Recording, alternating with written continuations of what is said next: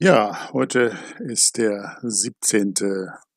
Mai 2021. Heute hat Udo 75. Geburtstag und äh, ich gratuliere natürlich auch und schwelge so ein bisschen in der Vergangenheit, weil ich ihn schon so ein bisschen länger kenne. Da spielte er noch bei Jazzbands, beispielsweise bei Passport von Klaus Dollinger. Da war am Saxophon außerdem noch, außer Klaus Dollinger, Olaf Kübler, der sehr viele Texte für Udo Lindenberg später beim Panikorchester, wo er mitspielte, geliefert hatte. Und äh, am Bass war Lothar Maid, der von Amondyl kam. Und äh, ja, danach bei etlichen anderen Bands spielte. Zum Beispiel hat er Marius Müller-Westernhagen produziert und auch mitgespielt. Also eine sehr interessante Besetzung. Dann hat äh, Udo noch bei Emergency gespielt, auch eine Band aus München, aus dem Jazzrock-Bereich. Und ja, ich lernte ihn auch 72 kennen. Das war so die Zeit, wo äh, seine Platte Hoch im Norden rauskam. Das war die erste deutschsprachige Platte. Und äh, ich ging in einen Jazzclub in Berlin. Das war äh, die Jazzgalerie, ein ganz kleiner Laden, um eine Band zu gucken, die ja wahrscheinlich auch niemand kennt. Äh, Sincerely PT, das war Peter Trunk, ein Jazzbassist aus Frankfurt, der auch eine sehr interessante Besetzung hatte. Beispielsweise war ich da, um am Schlagzeug Code Kress zu sehen der ja auch bei allen möglichen Leuten, inklusive Tina Turner, gespielt hat. Und ähm, ja, als zweiter Schlagzeuger war nicht wie auf der Platte von Peter Trunk Joe Nye, sondern da spielte Udo Lindenberg.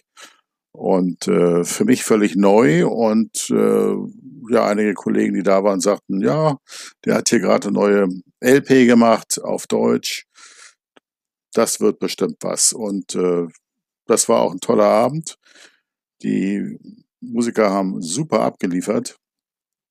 Äh, Udo hat ja auch mal einen Preis bekommen als bester Jazz-Drummer. Und äh, das hat er bewiesen. Er hat also mit Kurt Kress gut mitgehalten.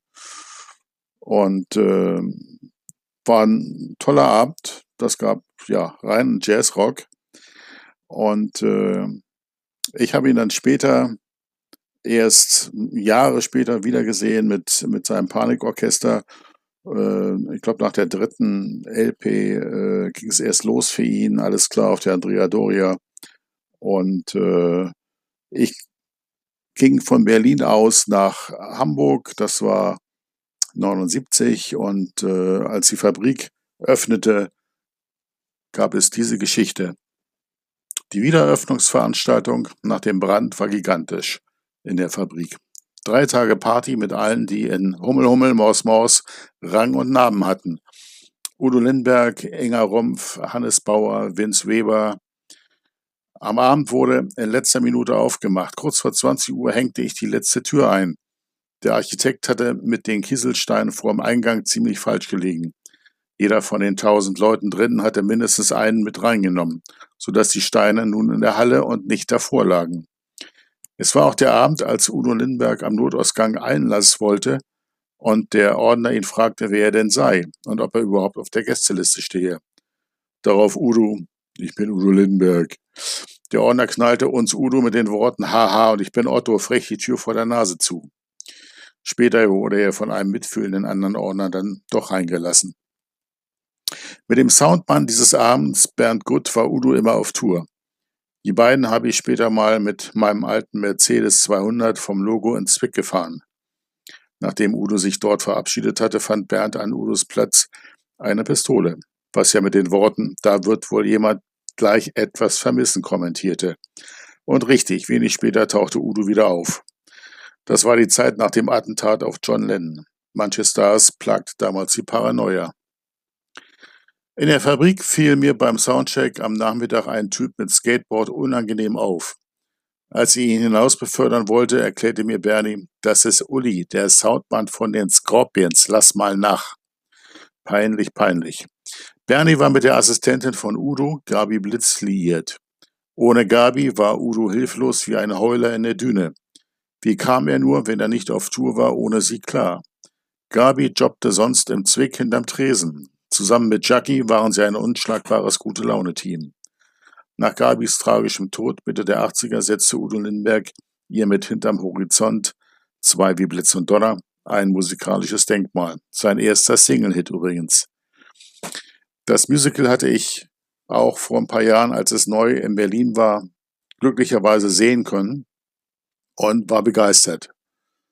Das kam mir danach nach Hamburg, lief hier nicht so lange, aber äh, ist wohl das erfolgreichste deutschsprachige Musical äh, geworden. So, meine Geschichte geht hier weiter. Kurze Zeit später traf ich Udo am Flughafen Fuhlsbüttel. Auf dem Weg zur Maschine gab er etliche Autogramme und fragte die Stewardess, ob noch Platz in der ersten Klasse sei. Bei Pan Am gab's sowas noch. Man hatte ihm Holzklasse gebucht. Los, rein da, sagte er zu mir, dem Horizont entgegen, Alter. Während des Fluges nach Berlin spielte er mir neue Songs auf seinem Walkman vor. Weiß noch jemand, was ein Walkman ist? Und nannte mir den Grund seiner Reise. Immer auf der Suche nach neuen Abenteuern, der einsame Wolf. Man könnte in der Richtung noch mehr und genauer erzählen, doch wie heißt es so schön? Darüber schweigt des Sängers Höflichkeit. Ein anderes Mal gelangte ich schon am Nachmittag über den Bühnenfahrstuhl ins CCH zum Soundcheck für Udo Lindenberg.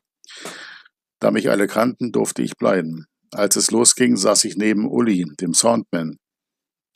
Hatte so den besten Platz im Saal. Uli schmiss leider während der Show seinen vollen Cola-Becher auf dem Case um, unserem Sitzplatz.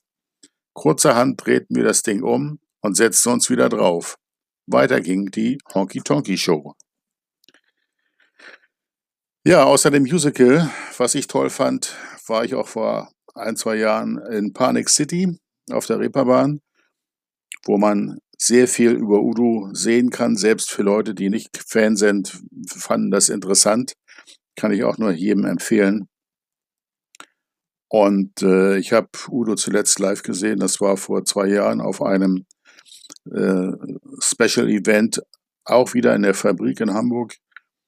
Und da hat er mit, ja, mit der vollen Panikfamilie äh, ein kleines Set gespielt. Ich glaube, so eine halbe, dreiviertel Stunde war das. Das war schon super.